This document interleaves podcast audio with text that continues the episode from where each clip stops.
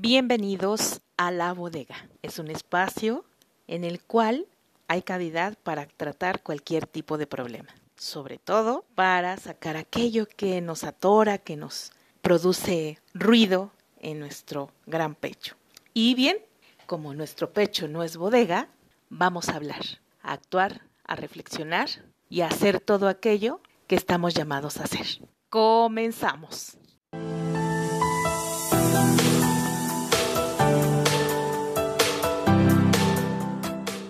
Hola, gracias por acompañarnos a un nuevo episodio de La Bodega. Y como bien lo decimos, nuestro pecho no es bodega y en esta ocasión hablaremos de un tema que escuchamos todos los días, pero no siempre ponemos en práctica, la empatía. Pero antes saludo a mi amiga Alina. Alina, ¿cómo estás? Hola Sandra, muy bien, muy buenas tardes, noches, en este nuevo episodio en el cual vamos a empezar a entender un poco de estos temas que nos, que nos preocupan, ¿verdad? Que nos hacen pensar o nos confunden mucho, porque hay muchas, muchas perspectivas o muchas maneras de plantearlo más bien. Entonces, pues bueno, vamos a dar inicio a este nuevo episodio. Esperamos contar con su escucha, con sus opiniones. No olviden ponerse en contacto con nosotras. Y pues bien, eh, vamos a empezar. ¿Tú qué sabes de la empatía, Sandra? Bueno, la empatía, y como sé que a ti te gustan las, las definiciones, este, según la Real Academia lo define como el sentimiento o la capacidad de identificarse con alguien y compartir sus sentimientos. Está relacionada con la comprensión, el apoyo y la escucha activa. ¿Qué te parece? Sí, sí, de hecho me ganaste, me ganaste porque sí, justo es lo que yo había investigado, ¿no? Pero también eh, un poco complementando lo que tú dices, em, la empatía hace referencia a la participación afectiva de una persona en una realidad ajena a ella. Y también se puede decir que generalmente em, la participación que tenemos es básicamente emocional, ¿no?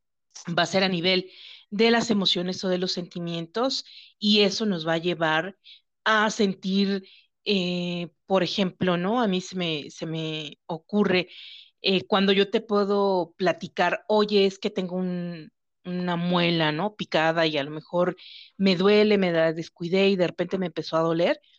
Si tú ya experimentaste este, ese dolor, eh, aunque no es en la misma intensidad, comprendes perfecto mi sentir mi malestar general, ¿no? Si estoy bien, si estoy de buena, si estoy cansada, em, eh, la preocupación o la tensión que genera que no se me quite o que sí se me quite, ¿no? Entonces me parece que, por ahí, eh, pues bueno, podríamos irla entendiendo o irla desarrollando, ¿no?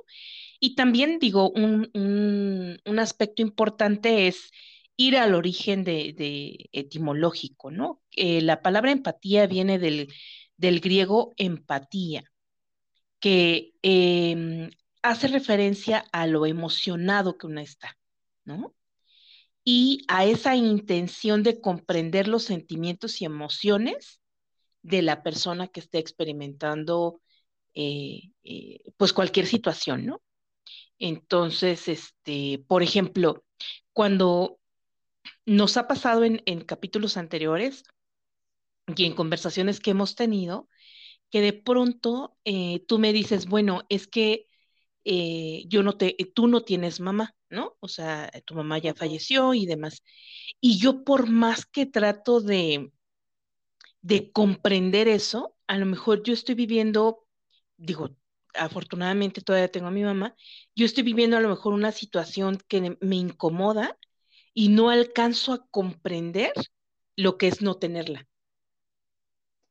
Eso, eso me he dado cuenta, ¿no? Que a veces sucede así. No sé si a ti te ha pasado o tú tengas algún ejemplo que nos puedas eh, platicar para entender más este tema.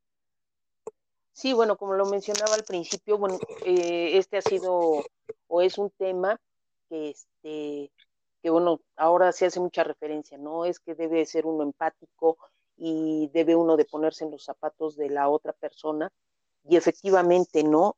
Este, las personas empáticas muchas ocasiones o la mayoría son, son muy sensibles, ¿no? Y en este caso el ejemplo que pones de que, bueno, tú sí tienes a tu mamá, yo ya no la tengo y a lo mejor te cuesta, ¿no? Comprender ese, ese sentimiento, pero eh, como lo mencionaba anteriormente, las personas empáticas son sensibles. Entonces, aunque tú todavía tengas a tu mamá, sí te puedes poner a lo mejor en mis zapatos, eh, no comprenderlo al 100% y no lo vas a sentir hasta que, bueno, pues, este, ahora sí, como decimos, tocamos madera, hasta que la persona lo experimenta y tú dices, híjole, sí es cierto, ¿no?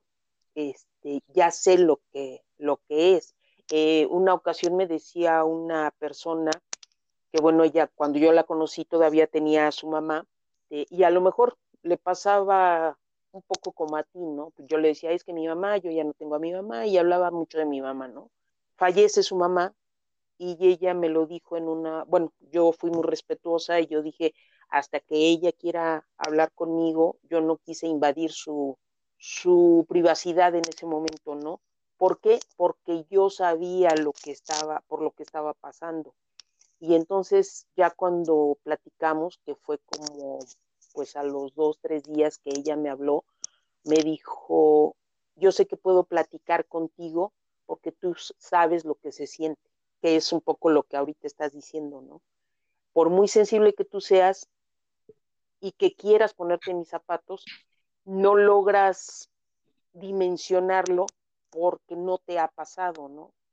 Por, eh, por mucho que tú me quieras ayudar, por mucho que quieras ser eh, eh, condescendiente conmigo, pero sí me quedó muy grabado eso, ¿no? Cuando me dijo, sí quiero hablar contigo porque tú ya pasaste por eso.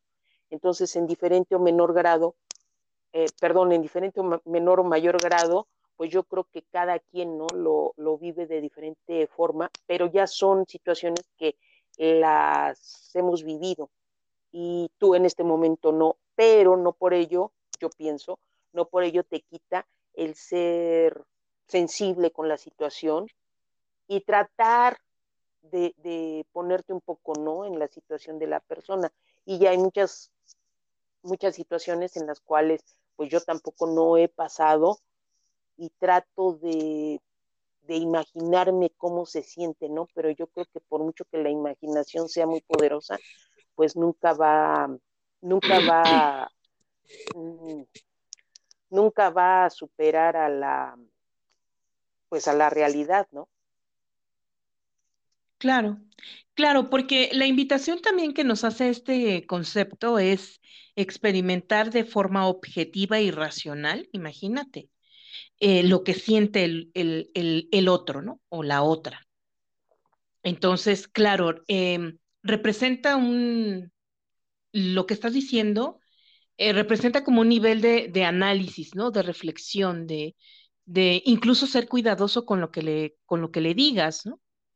Porque evidentemente que eh, comparto contigo lo que mencionas, a pesar de que yo no sé todavía qué es no tener mamá, ¿no?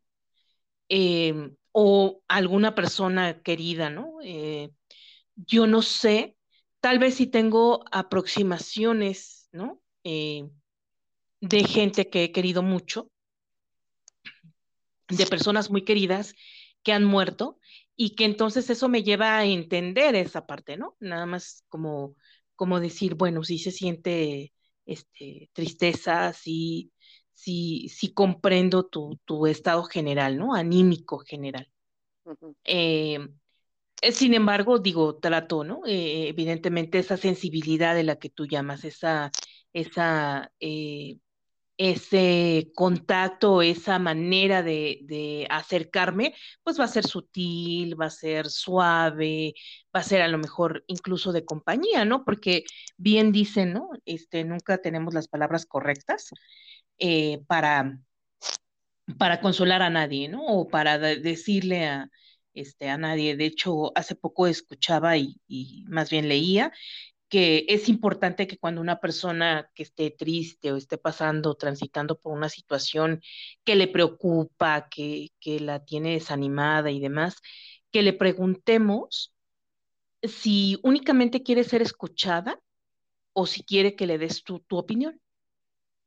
Y a mí nunca se me hubiera, nunca se me hubiera ocurrido, o sea, no se me había ocurrido, más bien, ¿no? Cuando, cuando lo leí, me hizo todo el sentido del mundo, ¿no? En ocasiones eh, incluso acompañamos únicamente tu presencia, ¿no? Tu abrazo, el que recargues la mano en la otra persona, ese, ese gesto del lenguaje no verbal tal vez está siendo más significativo que pues el discurso, ¿no? Que uno le pueda, que le pueda dar tratando de que salga rápido de esa situación, ¿no? Entonces, sí, me parece eh, interesante eh, este, este aspecto, ¿no? Y también, eh, ajá, dime, dime, dime, bueno, lo que mencionabas, ¿no? De que, y, y, eso se me hace muy, muy interesante, lo que, lo que tocaste ahorita, que mm, una persona empática tiene una característica que es la de le gusta escuchar, ¿no? Que lo, mencionabas, que lo mencionabas ahorita, este, o sea, le gusta escuchar y como dices, ¿no? O sea, a lo mejor si tú preguntas, bueno, ¿quieres mi opinión? Eh, ¿Quieres que solo te escuche?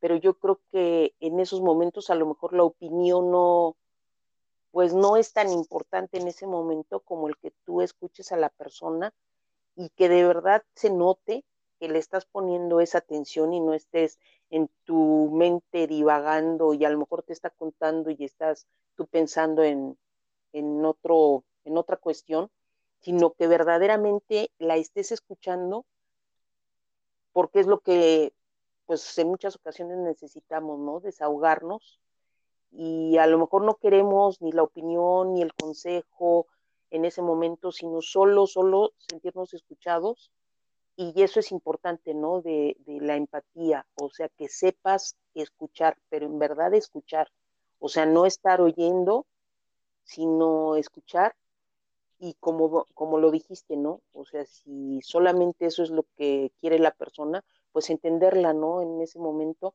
de que quiere desahogarse y somos una vía y un instrumento para ese desahogo, ¿no? Y pues si en algo la, la podemos ayudar o lo podemos ayudar, pues yo creo que ese sería nuestro, nuestra aportación de estar de verdad atentos a lo que nos está contando, ¿no?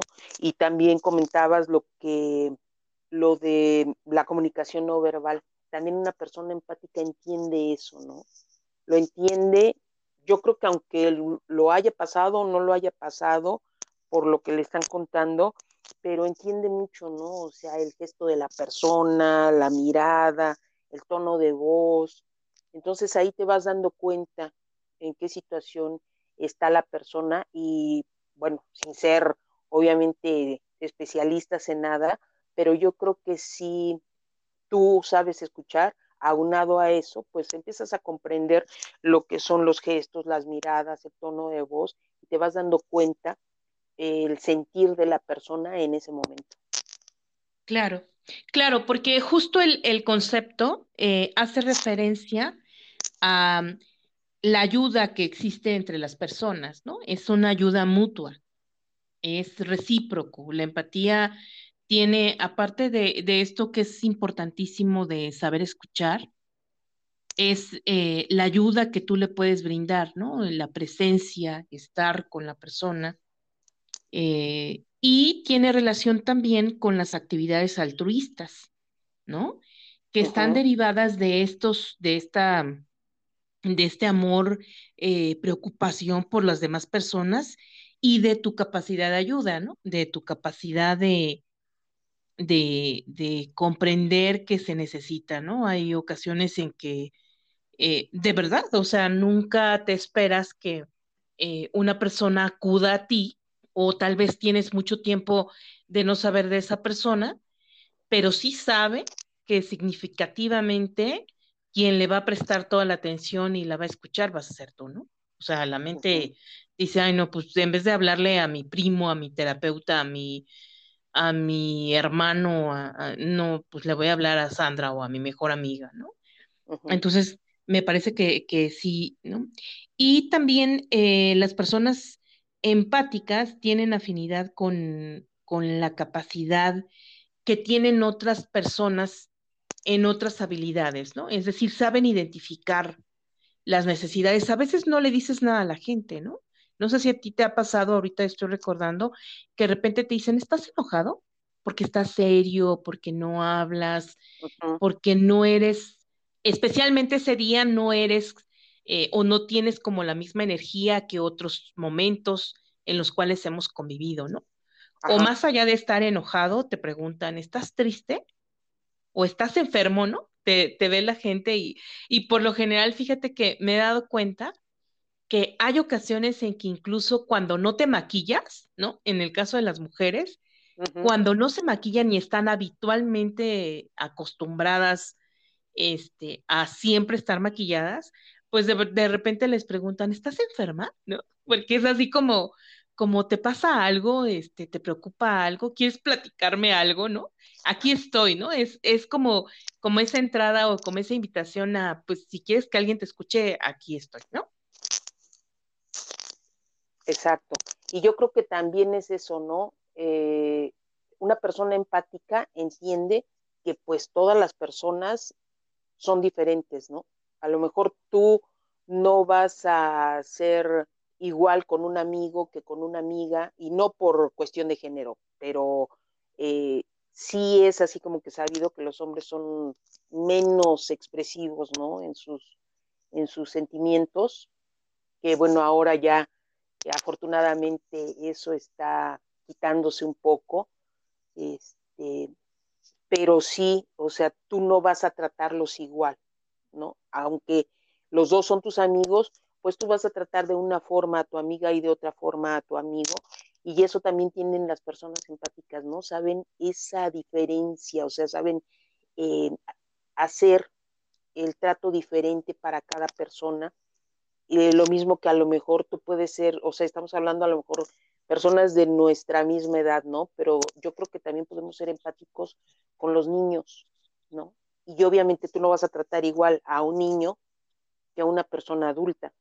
Entonces, la persona empática se tiene que poner al nivel de, de estas dos personas y saber qué decirle a cada una, obviamente, pues de acuerdo a su a su edad.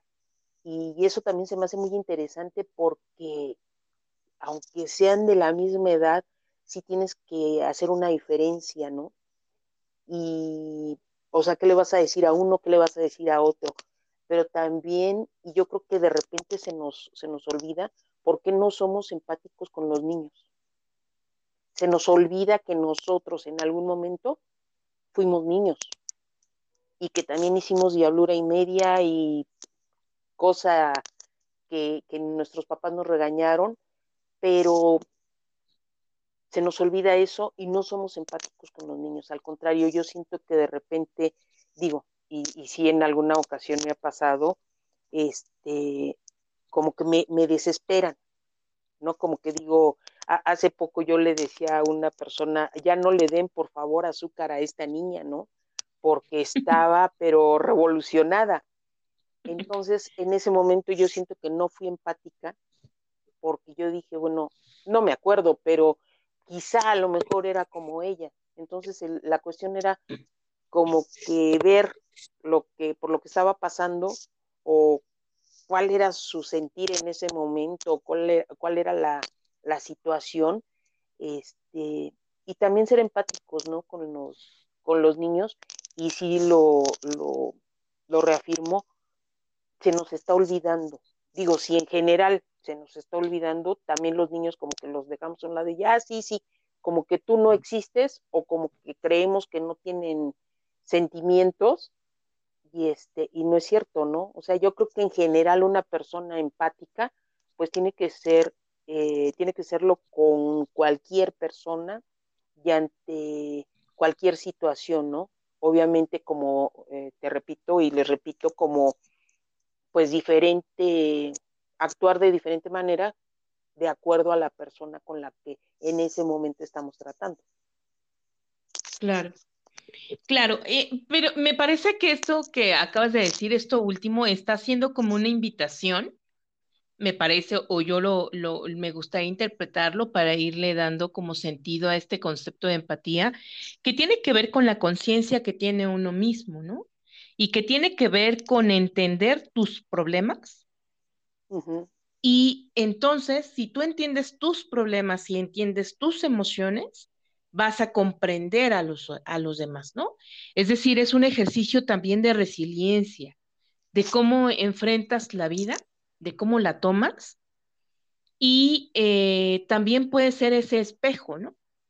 Me acuerdo que en el ejemplo que pones perfecto de los niños, eh, hay mucha impaciencia porque el niño justo viene a, a detonar y sobre todo a los papás, ¿no? A su entorno más cercano, ¿no? Pueden ser los papás, los tíos, los primos, los abuelos, a todos ellos les viene a recordar si en su infancia tuvieron eh, esa paciencia, ese amor, esa contención que necesitaban.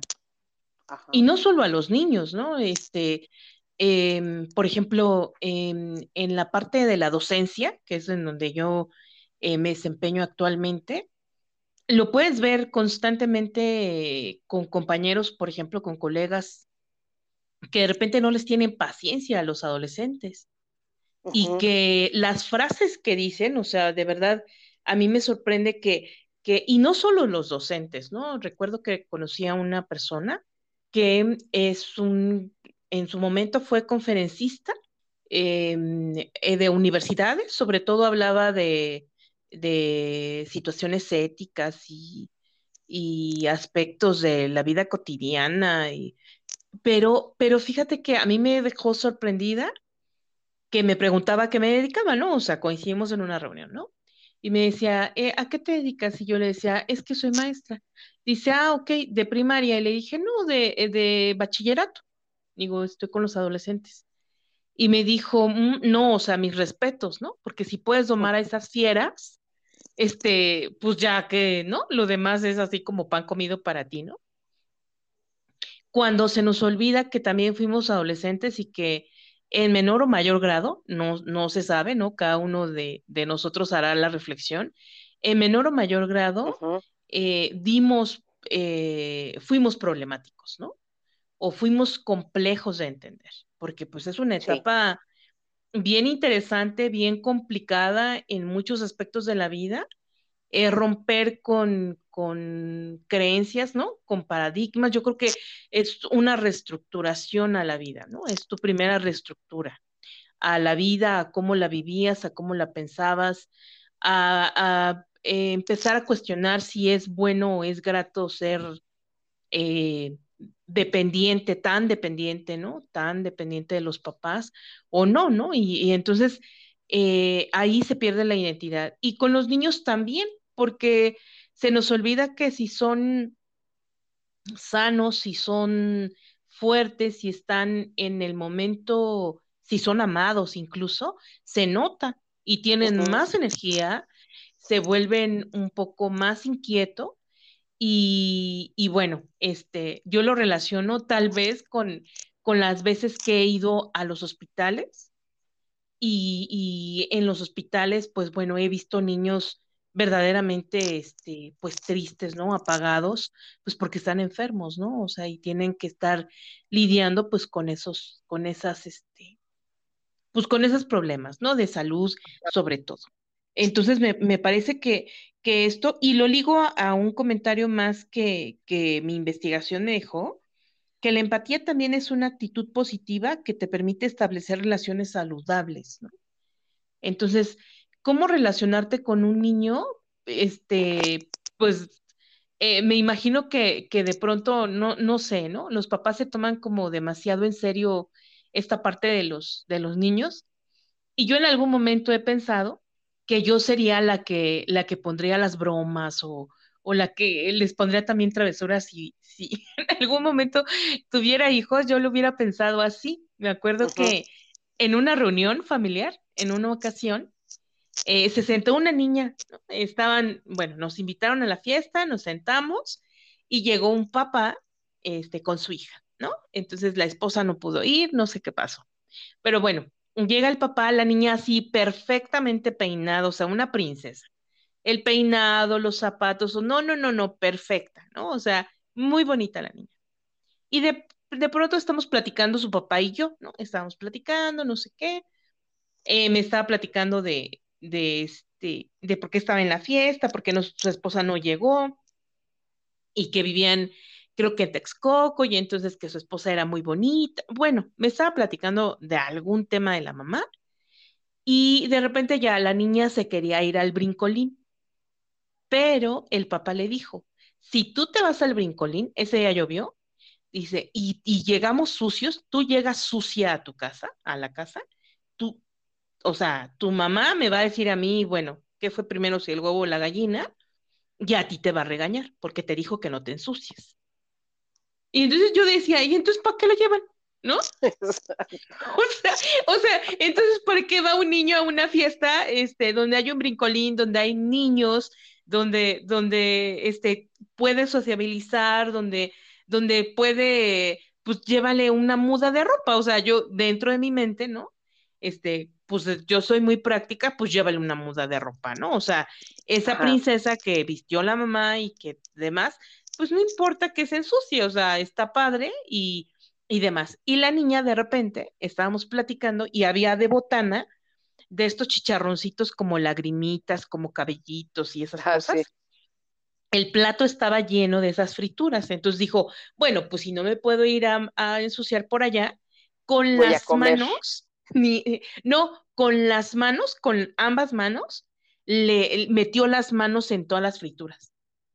Y brincaron, evidentemente, ¿no? O sea, eh, mete las manos así como, como apachurrándolas, brincan las frituras. Bueno, yo fui la primera que se rió.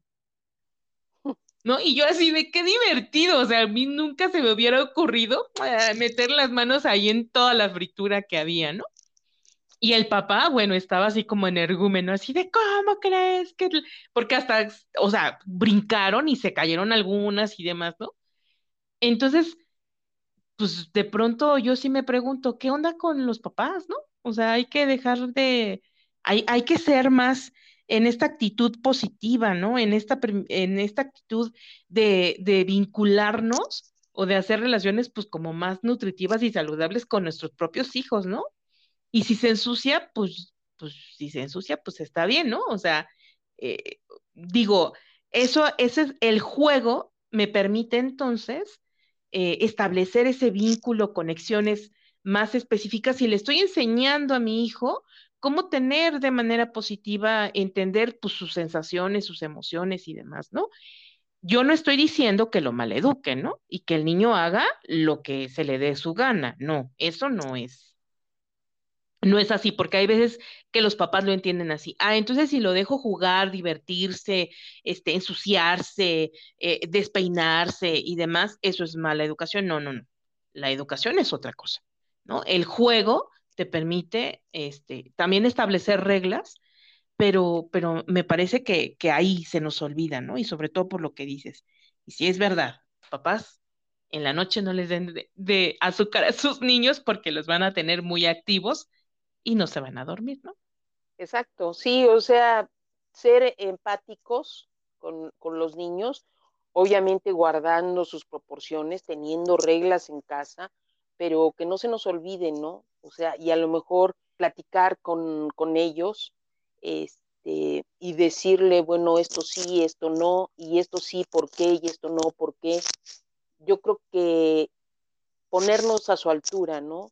Ponernos a su altura y hablo tanto metafóricamente como literalmente, sin nunca ver a un niño pues así como que nosotros desde arriba, sino al contrario, agacharnos a su, a su altura, ¿no? Y ser empáticos, empáticos con los niños y en general, ¿no? Y ahorita, por ejemplo, que lo que platicabas de que te sucedió con esta niña, a mí me pasó, pues ya tiene algunos meses con un con una persona donde me platicaba lo que estaba ocurriendo en su, en su familia eh, ahí con, con sus criaturas, este, que bueno, ella tiene pues esta cuestión, ¿no? De que ciertos problemas, sobre todo con, con la mayor. Eh, y ella me decía y me platicaba y me hacía y me hacía y, y, bueno, me contó creo que lo mismo durante dos horas y llegó un momento donde en verdad creo que sí, ahí yo no fui empática y en vez de escuchar su sentir, porque sí yo, yo notaba que ya estaba con, con la desesperación eh, desbordada, en vez de escucharla, me puse a, a, decirle que yo haría esto, yo haría lo otro, yo, y yo creo que es lo que menos quiere escuchar la persona, ¿no? O sea, sí tú puedes hacer muchas cosas, pero tú no estás en la situación que esa persona. Entonces, volviendo a lo que, lo que decíamos en un principio, sí te tienes que poner eh, pues en modo solo escuchar o, o como bien decíamos, o, o, decirle, solo quieres que te escuche o quieres que te dé alguna opinión. Pero yo creo que en ese momento lo que ella necesitaba era sacar todo eso que traía, toda esa desesperación. Y yo, eh, lo confieso, yo no fui en ese momento empática, sino eh, era como que no, es que yo haría esto, ¿y por qué no haces tal cosa? ¿Y por qué no?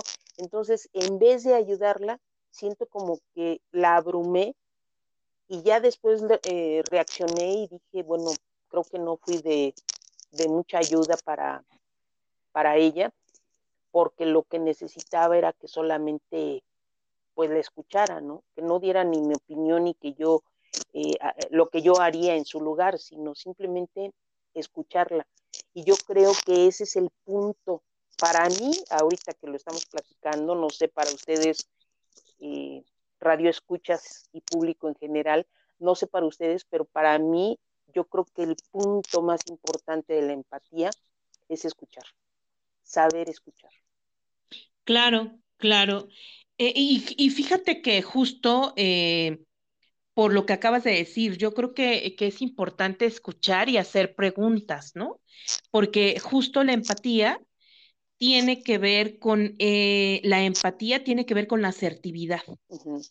Es decir, eh, la empatía se expresa en el momento propicio y de la, de la manera apropiada, ¿no? E incluso estas son eh, juntas habilidades de una buena comunicación o de una comunicación asertiva, ¿no? Uh -huh. Y estoy pensando ahorita que lo, que lo mencionas, que nos pasa mucho con la pareja. Cuando tenemos eh, pareja y él llega y, y, nos platica una situación del trabajo, las mujeres somos, pero nos pintamos solas, eh, no todas, algunas, no me gustan las generalidades, pero algunas nos pintamos solas para decirle todo lo que debe de hacer. Exacto. Y el otro nada más llegó a decirnos que ese día le fue mal, que tal vez las ideas que él estaba pensando se las ganó otro y las pensó o las había comentado con otro y el otro sí las supo este, presentar, eh, no sé, no sé, eh, hay ocasiones en que pasa y pasa, pasa bastante seguido, ¿no? Incluso, este, eh, como lo que tú acabas de mencionar, ¿no? O sea, hay veces que únicamente necesitan y por eso las preguntas necesitan ser escuchados atentamente, escuchados, con el corazón, escuchados, y que tú puedas este, indagar un poco más después de que ya lo escuchaste. No sé, con preguntas tal vez de, de cómo te ayudo, eh, eh, ¿quieres alguna opinión de este punto? Eh, ¿Qué puedo hacer yo para que tú estés mejor o para que tú encuentres una solución. Y entonces le das la libertad al otro de poder decir, ah, si es verdad, es, para salir de esto necesito hacer algo. Uh -huh. ¿Cuáles opciones tengo? ¿No? Y definitivamente dos cabezas piensan mejor que una, ¿no? Y entonces es, es esto, ¿no? Es decir, eh, empatía y se une también con la asertividad, ¿no? Entonces, para entenderla, y estas a su vez son las habilidades que nosotros encontramos en una buena comunicación. Y es práctica, la comunicación es práctica. La comunicación es, este, nadie lee las mentes eh, y pues bueno, ¿no? Este, eh, partir de ese principio de no me está leyendo la mente, no tiene por qué saber lo que yo siento, lo que yo pienso, se lo expreso y pues nos sentamos, ¿no? E incluso aceptar también la incomodidad, porque hay, temas o hay ocasiones en que eh, pues tienes que hablar, ¿no? Y tienes que hablar y poner las cosas eh, en perspectiva. Y además la empatía refiere al respeto por las ideas que surgen en, en algún tema, ¿no? Entonces, últimamente está mucho un post que dice que hay que tener, es necesario, dicen los psicólogos, ¿no? Es necesario tener para, para, que, para que tengamos una pareja, eh, una relación de pareja saludable, entre comillas, o, una, una, relación de pareja eh, de conexión duradera, todo lo que tú quieras, que hay que tener este, conversaciones incómodas, ¿no? Entonces, justo en estas conversaciones incómodas, tienes que ser bien empático. Y tienes que decir, híjole, esto que se me está presentando, ¿en qué otras ocasiones este, se me ha presentado? Y en qué otro, y cómo actué, ¿no? Por ejemplo, este, hace, hace un tiempo vi una reacción, ¿no? Este, de inconformidad, de, pues una, una, una reacción que, que no me esperaba, que fue desbordada tal vez, pero en el acto, en vez de juzgarla, guardé silencio, observé a la persona y yo dije, ¿cuántas veces yo he sido así? ¿No? ¿Cuántas veces o en qué lugares yo he hecho sentir incómodo o incómodas a las personas que me acompañan? ¿No?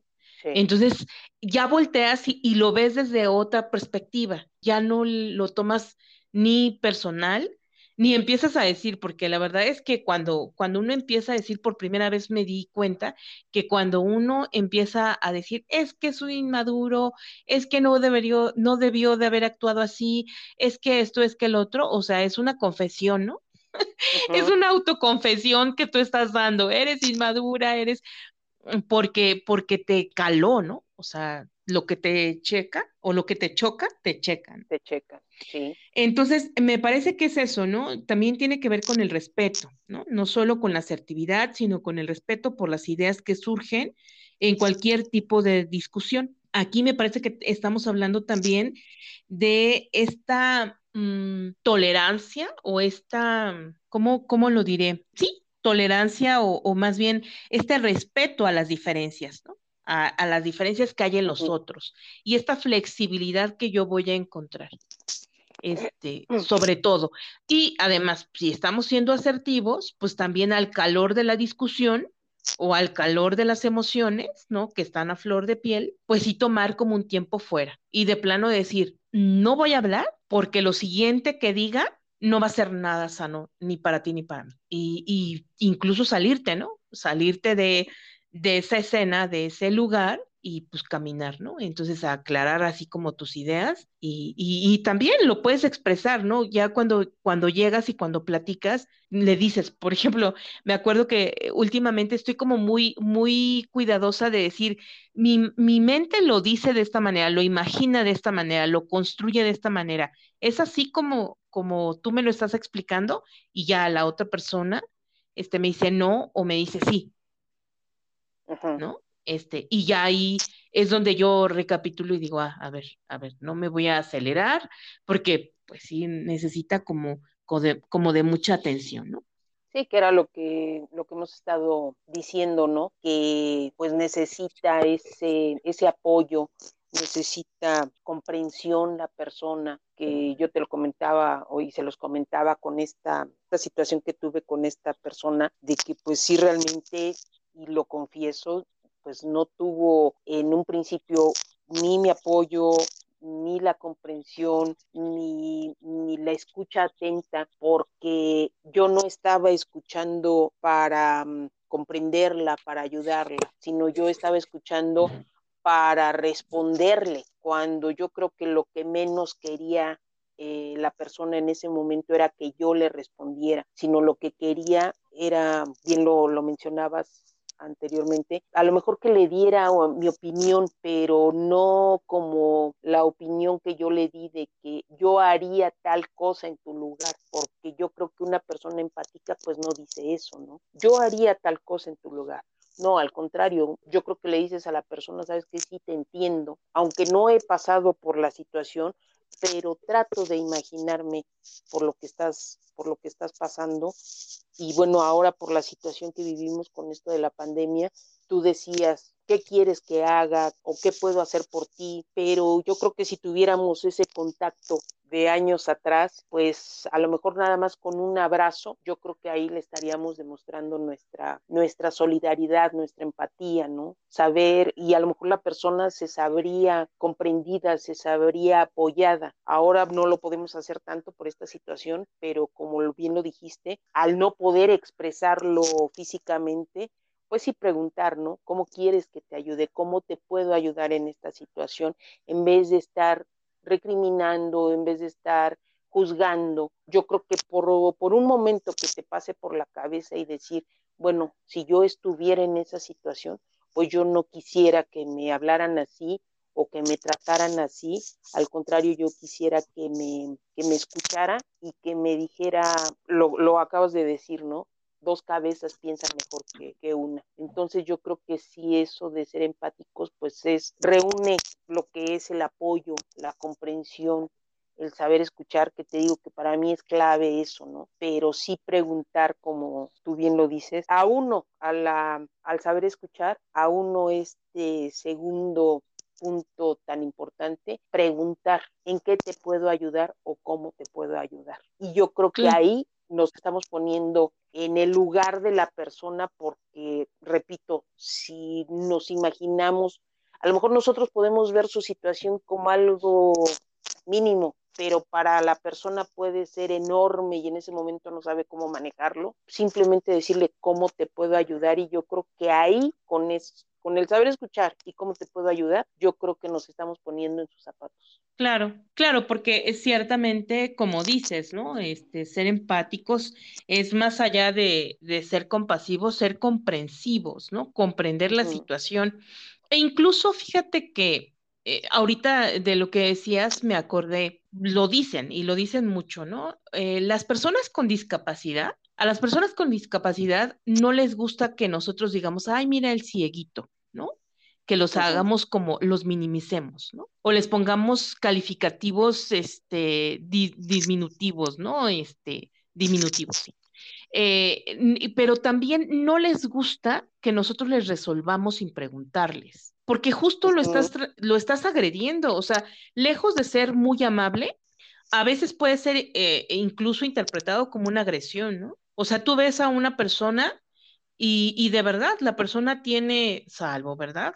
Tuviera alguna discapacidad de, de habla, ¿no? O auditiva o de habla, pues entonces sí no, no se va a poder expresar contigo, ¿no? Si no sabes lenguaje de señas, pero, pero bien dicen, este, en muchos momentos, incluso a los perritos que son lazarillos, les ponen la plaquita o les ponen una notita de, de no me toques, no me acaricies, no, no, porque si no yo me voy a sentir, yo voy a reaccionar porque estoy eh, capacitado, adiestrado para reaccionar, ¿no? Para proteger a quién, a la persona que yo guío. Eh, a alguno de los enfermos visuales, alguno de los ciegos, eh, dependerá del grado de ceguera, si hay gente que te dice, ¿me puede ayudar a subir? O gente que te pregunta, ¿en qué estación vamos? Ah, necesita de tu ayuda y hace la pregunta general, ¿no? Eh, digo, vivimos también en una, en una época, en una era en donde todo el mundo se sube, o bueno, insisto, voy a evitar las generalidades, pero algunas personas eh, se, se suben con los audífonos y pues no lo escucharían, ¿no? Si tú estás en lo tuyo con tus audífonos, pues no lo escucha, pero la persona que sí lo escucha le va a decir, ah, está en, o le faltan tantas estaciones para que llegue a la estación que usted quiere, ¿no? o a la estación que usted pregunta. Entonces me parece que, que sí es bien importante, bien importante las preguntas, ¿no? Las preguntas eh, que nos hacen comprender o que nos hacen entender cuál es nuestro papel en las situaciones que, que, se nos presenten, en los diálogos, no solo en pareja, digo, con todas nuestras interacciones, incluso en el trabajo, ¿no? También las relaciones laborales tienen eh, un, una gama importante de poca comunicación o de comunicación que no es nada asertiva, ¿no?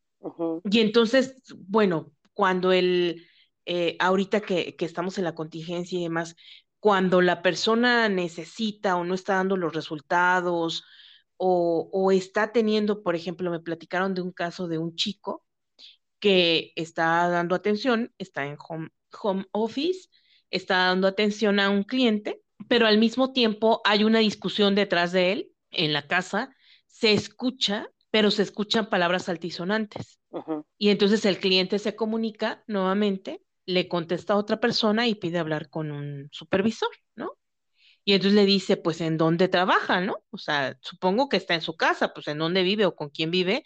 Que, que se da ese tipo de, de situaciones. Y entonces, fíjate, qué interesante me, me, me, pareció esta historia porque la supervisora, ¿no? Que es, que es mi amiga, la supervisora, lo aborda y le explica que las situaciones que él está teniendo no sabe cuáles sean, pero que está en ese momento para escucharlo. Antes de decirle, no es que se quejan de ti los clientes, uh -huh. es que eres un mal trabajador, no, ella comprende y toma la decisión de, de invertirlo. A ver, ¿tienes algo que decirme? Y lo invita, ¿no? A que le platique, a, a estar como de, de dispo, disponible, ¿no? En la disposición, en la mejor disposición de escucharlo, de comprenderlo, porque está afectando su trabajo. Y entonces, ah, yo dije, claro, o sea, claro, lejos de decirle, ¿no? Lo mal que hace las cosas o que se quejaron o de sancionarlo, primero uh -huh. va a indagar, ¿no? Y, y, eso, eso,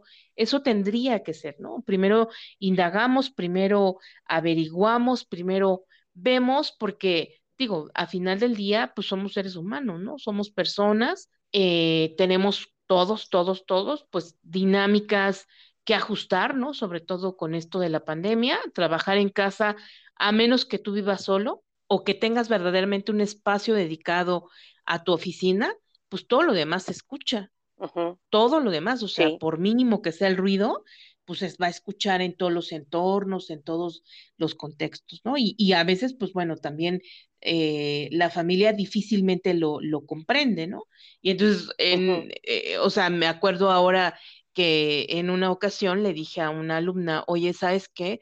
Este, ¿cómo están? Y, y, le preguntaba por su nombre y demás, y me dice, maestra, ¿me permite un momento? Porque mi mamá todavía no entiende que yo tomo clases a la misma hora de siempre, y entonces estoy terminando de trapear, nada más déjeme enjuago mi jerga, la coloco en la entrada, tiro mi agua y vengo a contestarle. Pero sí estoy aquí, maestra, perdóneme. Y entonces es cuando, cuando se lo dices a un tercero, porque el otro no lo comprende, ¿no? Porque el otro no ha estado en esa situación. También hay, hay situaciones este, desconocidas, ¿no? Que nos hacen no, no tanto no entenderla, pero de verdad hay gente que dirá, ay, no, pues este, estudiar en, en eh, por, por internet o estudiar este, a distancia, ay, nada más se la pasa platicando, jugando y demás. Este, no, no está haciendo nada, ¿no? Ve por las tortillas y ya te mandan a los mandados, ¿no? Entonces, eso se suscitaba mucho. Entonces, ¿por qué? Porque es algo nuevo, porque es algo desconocido. Y yo le decía, sí, no se preocupen. O sea, pero había ese tipo de, de ejemplos que tú dices, ¿qué onda, no? O sea, como una mamá que, sí. que lo inspira, que lo motiva, que, que sabe que, que tiene que estar en línea, que escucha, ¿no? Que está uh -huh. escuchando, en ocasiones está escuchando la clase, pues cómo, por qué lo, lo, lo, levanta y le dice, este, ve por las tortillas, ve por el refresco, ve por acá, ve por allá, este, todavía no terminas tu quehacer, no te puedes sentar. Entonces, eso, eso me sorprendía, ¿no? Pero pues sí pasa. No, sí, y digo, ya como para ir eh, redondeando el tema, para ir cerrando, sí, no, o sea, la, la señora pues en ese momento no, o sea, a lo mejor lo sabía, pero pues no se imagina lo que la chica está pasando al tomar clases, así que también, o sea, tenemos que ponernos en ese, en esos zapatos, no solamente de los estudiantes, sino de las personas de, como bien lo decías, de, del trabajo, o sea, por lo que están pasando. Y aparte de que ya son varios meses que están así y que yo creo que así duraremos ya un rato, porque esto eh, lo decías en alguna ocasión, esto ya llegó para quedarse, el, el trabajo a, a, distancia, a lo mejor no completamente, pero sí, sí en gran parte. Yo creo que aquí lo importante es que te imagines, ¿no? Por lo que está pasando la persona y como dices, ¿cómo voy a mandarlo o mandarla por las tortillas o a la tienda? Sí, bueno, pues es importante, ¿no? O sea, que los papás, los jefes y yo creo que en general nos pongamos en el lugar de la persona, ¿no? Porque bien hizo esta persona que, que conoces, tu amiga o tu conocida, de lo que hizo con este chico, ¿no? O sea, antes de, de atizarle, preguntarle, ¿no? ¿Qué estaba, qué estaba pasando? En ese momento ella inmediatamente se puso, se puso en sus zapatos, ¿no? Y eso, eso fue muy importante porque le empiezas a dar la seguridad a la, a la persona de decir, bueno, no me regañó, no me va a correr.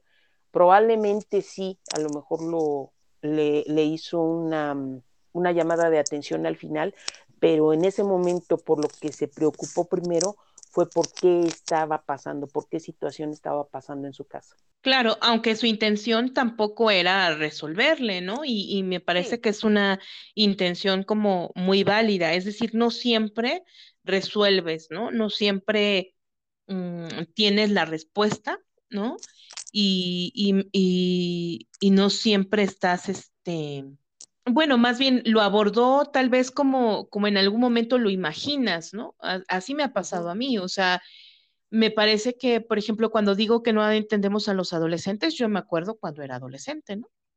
Por ejemplo, a los chicuelos, ¿no? En la escuela siempre les digo, la mejor etapa que, que yo, los mejores recuerdos que yo tengo de la mejor etapa de mi vida académica es en la secundaria.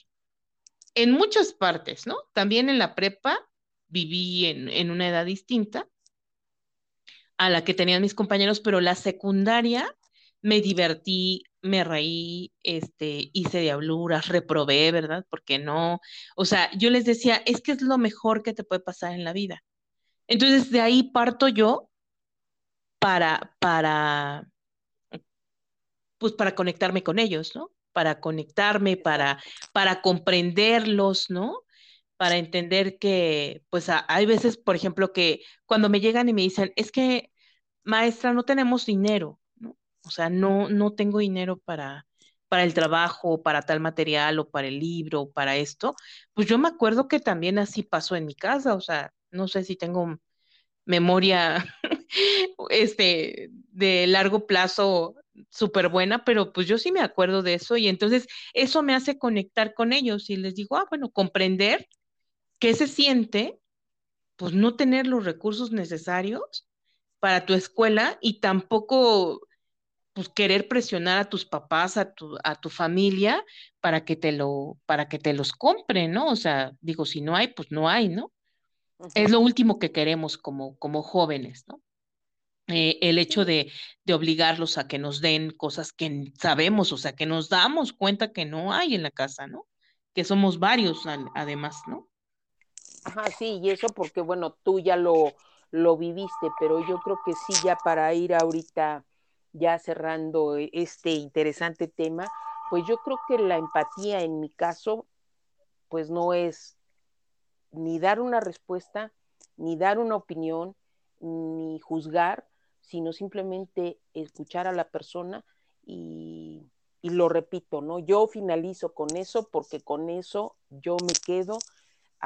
He tenido algunas experiencias, ya comenté alguna, y yo me quedo con eso. Yo cierro con esto, este tema, que ser una persona empática es saber escuchar y preguntar cómo te puedo ayudar. Claro, y a mí me gustaría también como a manera de cierre, pues este, saber que, que, que sí, en, en efecto, ¿no? La empatía nos va a ayudar o nos va a permitir eh, tener relaciones más nutritivas, ¿no? Tener eh, conversaciones interesantes, ¿no? Comprendernos unos a otros. Eh, pero me gustaría cerrar con una frase. Esta frase se encuentra en el libro Contra la empatía, argumentos para una compasión racional. El autor es Paul Bloom, que es eh, psicólogo canadiense. Y la frase me, parece muy interesante y muy eh, propicia para este momento, ¿no?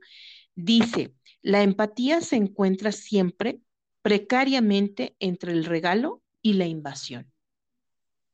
Esta frase es de Leslie Hamilton, ¿no?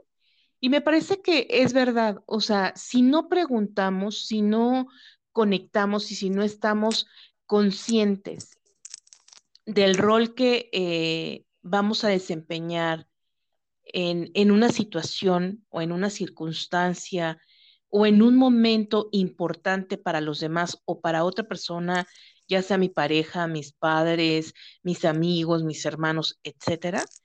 Entonces, posiblemente, ¿no? Como tú lo, lo comentaste ya este, minutos atrás, posiblemente vamos a caer en, en, eh, en, tratar de resolver algo que no tenemos que resolver, que no está en nuestras manos, ¿no? En darles el, el remedio y el trapito, ¿no? Cuando tal vez nada más nuestra simple presencia ya les está ayudando, ¿no? El, el hablarlo ya también les está ayudando a organizar sus ideas y a decir, ah, ya encontré lo que no solito no podía encontrar, ¿no? Entonces, pues bueno, este, con, con, esto yo, yo este, concluiría, ¿no? Hay que hacer preguntas, hay que eh, encontrar estos elementos, ¿no? Estos, eh, escuchar de manera atenta, ayudar si lo necesitan, eh, ser conscientes, ¿no? Hasta dónde podemos intervenir y no, y hacer preguntas, preguntas que nos van a poder ayudar a, respetar lo que el otro necesita de nosotros en ese momento. Así es. Pues bueno, con esto nos despedimos, con esta interesante frase y de verdad seamos empáticos todos, todos los días con todas las personas que nos, que nos encontramos, porque también una, una frase que por ahí leí que dice, sea amable con las personas porque nunca sabes la batalla que están enfrentando. Muchas gracias por acompañarnos. Alina, muchas gracias. Les damos el correo, les damos el correo donde nos pueden escribir, nos pueden dejar sus comentarios, algún tema que les interese que tratemos, porque ustedes saben que pues nuestro pecho no es bodega y aquí vamos a, a platicar de lo que sea y necesitamos también su colaboración. Denos algunas ideas de temas, algo que les interese y aquí, aquí platicaremos. Nuestro correo es mi pecho no es bodega cero arroba gmail.com. De verdad esperamos sus comentarios y nos agradó mucho tenerlos en este episodio con este tema tan interesante. Muchas gracias por estar con nosotros. Los esperamos en el próximo episodio.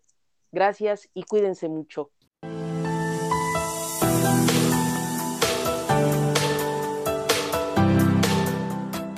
La bodega es un espacio en el cual hay cavidad para tratar cualquier tipo de problema, sobre todo para sacar aquello que nos atora, que nos produce ruido en nuestro gran pecho.